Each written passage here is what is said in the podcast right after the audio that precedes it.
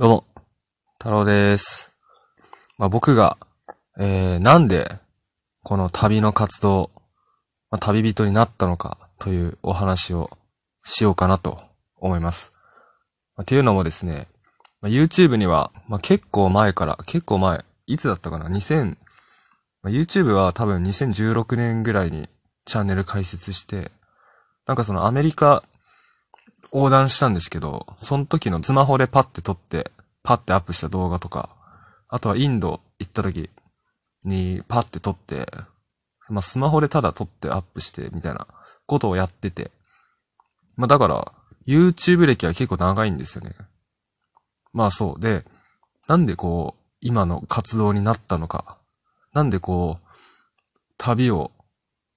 主軸にして生きるようになったのかっていうお話をしようかなと。まあそう。で、YouTube、そんなに昔から、昔ってことはないけど、YouTube やってんのに、こういう話って、一回もしたことないから、まあ今回はしようかなと思います。で、えー、っとですね、まあまず、僕のその生い立ちというか、まあ普通に、小中高と言って、まあでもその、やっぱりね、なんか、自分の、やりたいことは何かみたいなのをすごい考えてて、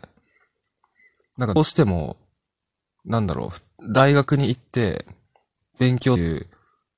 ことをね、どうしてもなんか、なんか違うなって思って。まあでも、だからといって、なんだろう、こう、自分の好きなことだけやるっていう発想にはどうしてもなれ、なれなくて、で、なんか美容師になったんですよ。美容学校に行って、まあなんかその時こう無理やり絞り出た、出たのが、好きなことイコール、こう、なんかヘアスタイルを変えたり、いじったりすること、じゃあ美容師になろうっていう、すごい単純な発想なんだけど、それで、まあ美容学校に進み、えー卒業して美容師になりました。で、その卒業旅行でアメリカ横断したんですね。友人3人で。まあ、僕含めて友人3人で、えキャンピングカーをレンタルして、アメリカ、ルート66っていう、えっ、と、旧国道っていうのかな？それを、えっ、とね、シカゴからロサンゼルスまで2週間ぐらいかけて行きました。まあ、その時は、親のお金で行かせてもらったんだけど、はい、ありがとうございました。で、で、まあ、そそうだな。まあ、その時もね、動画撮ってればよかったなって今更すごい思ってるんだけど、で、まあ、び、それを、で、その卒業旅行終わった後、えーっとね、就職して、で、1日目ですよ。1日目に、なんか、1日目が入社式があって、で、僕はてっきり入社式終わったら、その入社式が朝からだったんだけど、入社式が終わったら帰れると思ってたんですよ。そしたら入社式、式終わって、そのままもう働き始めると。まあ、美容室だったから、まあ今の時代はちょっとわかんないけど、当時はね、もう相当ブラックで、もう夜終電まで帰れないと。で、休みは、1年目は、なぜか3ヶ月間は、もう週1しか休みがない。意味わかんないけど。で、えっ、とね、先輩、店の自分以外の人の昼ご飯とか飲み物を全部買ってくると。ま、もちろん自腹じゃないけど、お金はもちろんいただくんだけど、近所のスーパーに、お表参道だったんだけど、この店の自転車でスーパーまで行って、もう、両手に袋パンパンで、買い出しさせられて、でもそんな荷物だから自転車焦げないから、もうスーパーに自転車置いて、まずその荷物を走って持って帰って、で、また自転車取り帰るみたいなこともやってましたね。まあそんな生活がスタートしたと。で、僕はその、もう一日目にして、あ、もう無理だと。もう僕はその学生のうちにアメリカ横断とか、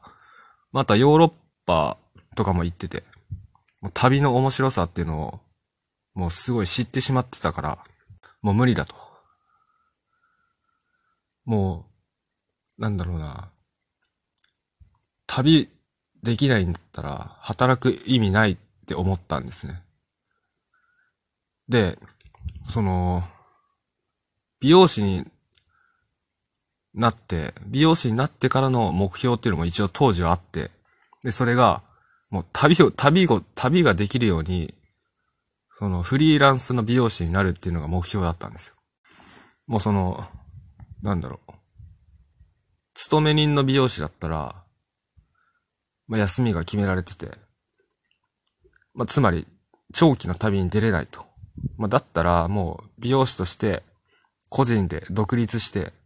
もう休みは自分で、みたいなことを目標にしてたんですけど、もうそもそも、美容師の仕事自体が、もう、続けらんないと思って、もう3ヶ月で辞めちゃったんですね。で、3ヶ月で辞めて、辞めた時に、えっ、ー、と、初めて、インドに行ったんですよ。あ、ネパールだ。ネパール。えっ、と、まあ、正確にはネパール行って、ネパールから陸路でインドに渡るっていう旅をやったんですね。まあ、それがもうこう人生初の一人旅だったんだけど、だが、日本国内でも一人旅っていうのをやったことなくて、全然旅人って感じでも全くなかったんですけど、ただの、ただのなんか旅行好きみたいな、そんな感じだったんだけど、まあその時点で、もう、旅人って感じになっていったっていう、まあそういう経緯ですね。で、まあ、なんでインドに行ったかっていうと、えっ、ー、と、専門学校行ってる間中ずっとインドに行きたいって口癖のように言ってたんですね。まあ、なんで、その、インドに行きたいって思、思い始めたのかっていうのは、正直、はっきりとはわかんないんだけど、でも一つ思い当たるのは、えっ、ー、とね、まあ、僕の母親も昔、まあ、バックパッカーってほどでもないかもしれないけど、結構いろんな国行ってて、僕の母親も、母親もネパールとか行ってた人だったんですよ。で、それを、まあ多分小学校ぐらいの時から聞かされてて、その話を。ネパールいいよってすごい言われてたんですよ。だから、まあ、ネパールっていうのはすごい頭にすり込まれてて。多分それつながりでインドもいいなって思ってたのかもしれない。まあ、そんな感じ。で、まあずっとインドに行きたい、インドに行きたいと口癖のように言ってて。まあそしたら、その専門の同じクラスの、まあちょっと年上の女の人に、なんか、インドに呼ばれてるよ、それって言われて。まあその彼女は、インドに行ったことがあるらしくて、まあ、その彼女も同じくずっとインドに行きたいと思ってたらしいんですね。で、インドは、こう、呼ばれるものが、インドは呼ばれるものだと、言、言ったんですね。で、あ、そうなんだと思って。俺はインドに呼ばれてるんだなと思って、絶対行こうと、まあ決めて。で、まあインドに行くんだったら、どうせね、インドに行くんだったら、まずその、ネパールに行って、ネパールから陸路で行こうと。まあそしたら、こう一度の旅行でネパールもインドもどっちも行けるなと思って。で、それで、まあ、初めての一人旅で、ネパール、インド、まあ、トータルで確か 1, 1ヶ月ぐらいだったかな、をやったっていう感じですね。で、まあ、その当時はまだ、えっとね、写真も全然興味なかったし、まあ iPhone でちょっと撮るぐらい。えー、もちろん動画も今みたいに撮ってなかったんですよ。まあただその当時撮った動画は、YouTube の本当に最初の方の、なんだろう、バラなしの印刷所とか、その、ガンジス川の朝日みたいなタイトルで多分アップされてるんですけど、あとはその、屋台の、屋台の動画、あ、違うか、そうそうそう、がアップされてて、で、その時に本当に面白くて、もう面白すぎて、ま、次行くなら、写真を撮ろうと、写真をちゃんと撮ろうと思ったんですね。で、翌年、それの1年後か。その初めて行ったのが確か2017年だったんですけど、で、その翌年、2018年に、今度は、えっ、ー、とね、あ、ネパールだけ行ったんですよ。ネパールにトレッキングしに行ったんですね。で、まあ、なんでネパールにトレッキングしに行ったのかっていうと、その初めてネパール行った時に、こう、ネパール、ネパール人に、なんかネパールに来たの、来たのに、ヒマラヤに行かなかったら意味ないって言われて、まあ、そんなに言われるもんだから行ってみたんですよ。そしたら、その時4月だったんで、ちょっとね、雨季、雨季というか雨がすごい降ってて、雨と霧が濃くて、トレッキングしたんですけど、全然ヒマラヤが見えなか、見えなくて、で、その時すごい、なんか、と、トレッキング出かけたのに、ヒマラヤを見に行ったのに、見えなかったのがすごい悔しくて、何も、そのなんだろう、達成感を味わうことなく、まあ、インドに渡ることになって、で、その時に、まあ、ネパールの、ネパールからインドの国境に行くまでバスに乗るんですけど、そのバス停に歩いて行く時に、後ろを振り返ると、マチャプチレっていう、まあ、山がはっきりと見えてて、まあ、その時が、あの、朝早かったんだけど、空気が本当に澄んでて、霧がかかってなくて、だヒマラヤが見えたんですよ。で、あ、じゃあもう来年、まあ、今年はトレッキングで山は見えなかったけど、じゃあ来年、あのー、雨があんまり降らない時期にネパールにもう一回行って、トレッキングしようと、まあ、決意して、で、その翌年2018年に、えー、もう一回、ネパールに行って、で、トレッキングしたんですね。まあ、その時は、えっ、ー、とね、その時もまだ動画は撮ってなくて、写真しか撮ってなくて、その時撮った写真は、えっと、インスタとかノートとかにすごいたくさんアップしてるんですけど、その時はエベレスト街道じゃなくて、アンナプルナベースキャンプっていうところと、あとは、まあ、バイクレンタルして、ムスタンってとこまで行ったり、あとはその、ランタン渓谷っていうところにトレッキングしたりして、で、もうそこで、その時にもう完全に、えー、ヒマラヤトレッキングっていうのにハマっちゃって、で、まあ、その時も、まあ、動画と、動画を全然撮ってないもんだから、その面白さっていうのを、こう共有できないわけですよ、あまり。まあ、言葉で言うしかないと。あとは写真見せるっていう。で、あ、じゃあどうしようと思って、あ、だったらもう、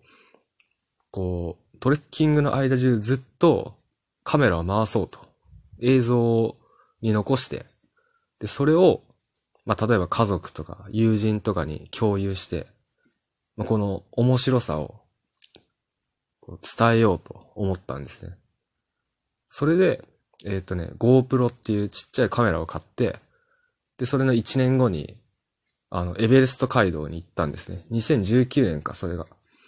2019年の10月にエベレスト街道に行って、えー、もう、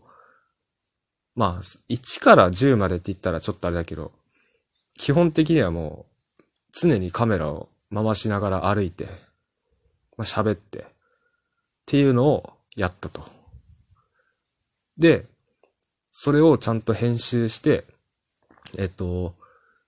YouTube に上げたっていうのが、まあ、多分その、YouTube、旅、旅チャンネルとして伸びるきっかけになったっていうところだと思いますね。まあちょっとなんか話があんまりまとまってないんですけど、そうだな。で、それがまあ2019年の10月で、あの、YouTube にもアップしてる北インドラダックバイク旅の動画は、あれは2019年の6月の映像なんですよ。だから、まあエベレスト街道よりも前に行ってるんですけど、まあ、その時から動画撮り始めてるって感じか。そうだ。2019年の6月にインドに行った時から、えー、動画をちゃんと撮るようになって、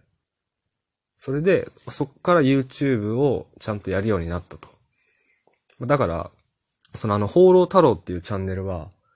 こう、なんだろうな、YouTuber になりたいとか、そういう感じで始めたわけじゃなくて、ただ単にこう、旅が好きで、で、で、その、ネパールが好きで、ヒマラヤが好きで、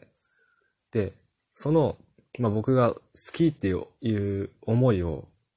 いろんな人に伝えたくて、で、映像を作るようになって、結果的に、まあ、今みたいになったっていうところですね。で、まあ、もちろん当時は、こう、なんだろうな。こんなに、こんなにってほどでもないけど、まさか1チャンネル登録者数が1万人超えるとも全く思ってなくて、でむしろ1000人超えるとも思ってなくて、まあ、やってたらこうなっちゃったみたいなとこがあるんですよね。まあでも結局、その、僕のね、本質っていうのはやっぱ旅なんですよね。やりたいことっていうのは旅。もう思いつくだけでもね、今、今の時点でも、もう、何個も計画はあるんで、まあこれからも YouTube でも、えー、インスタでも、まあ何でもそうですけど、発信していくので、っていう感じですね。まあなんか話は、だいぶ、えー、ま、まとまらなかったんですけど、一応そんな感じなんで、まあこれからも、応援していただけたら、嬉しいです。ということで、まあ今これ時間もう寝れなくて、今2時30分、夜中の。で、あさってから、ばあちゃんの葬式、お通夜なんですけど、その関係で今、なんだろう、いわゆる実家っていうとこに、実家みたいなとこに帰ってて、まあ、夜中撮ってるんですけど、はい。じゃあ、おやすみなさい。